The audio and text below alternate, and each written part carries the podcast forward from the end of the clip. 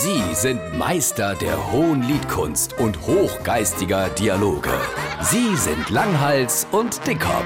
Jetzt auf SR3 Saarlandwelle. Ich han gestern Naumanns Berti getroffen. Ich muss beim HNO ein Rezept abholen. Der war bestimmt wie seine Ohren dort. Der hört doch nämlich gut. Woher wär schon dodert? Der kriegt nämlich tatsächlich ein Hörgerät.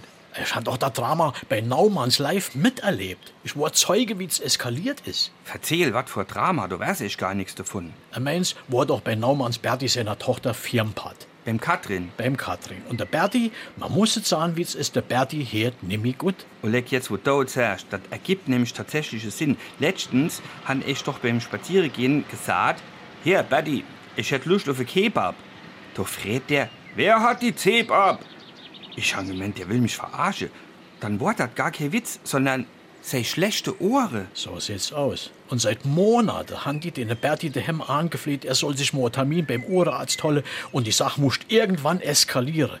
Wenn du sagst, er war beim Doktor, dann war das Drama ja scheinbar für etwas gut. Jetzt hast du mich neugierig gemacht. Was war passiert? Et Katrin hat Geburtstag und das hat sich ein Hund gewünscht.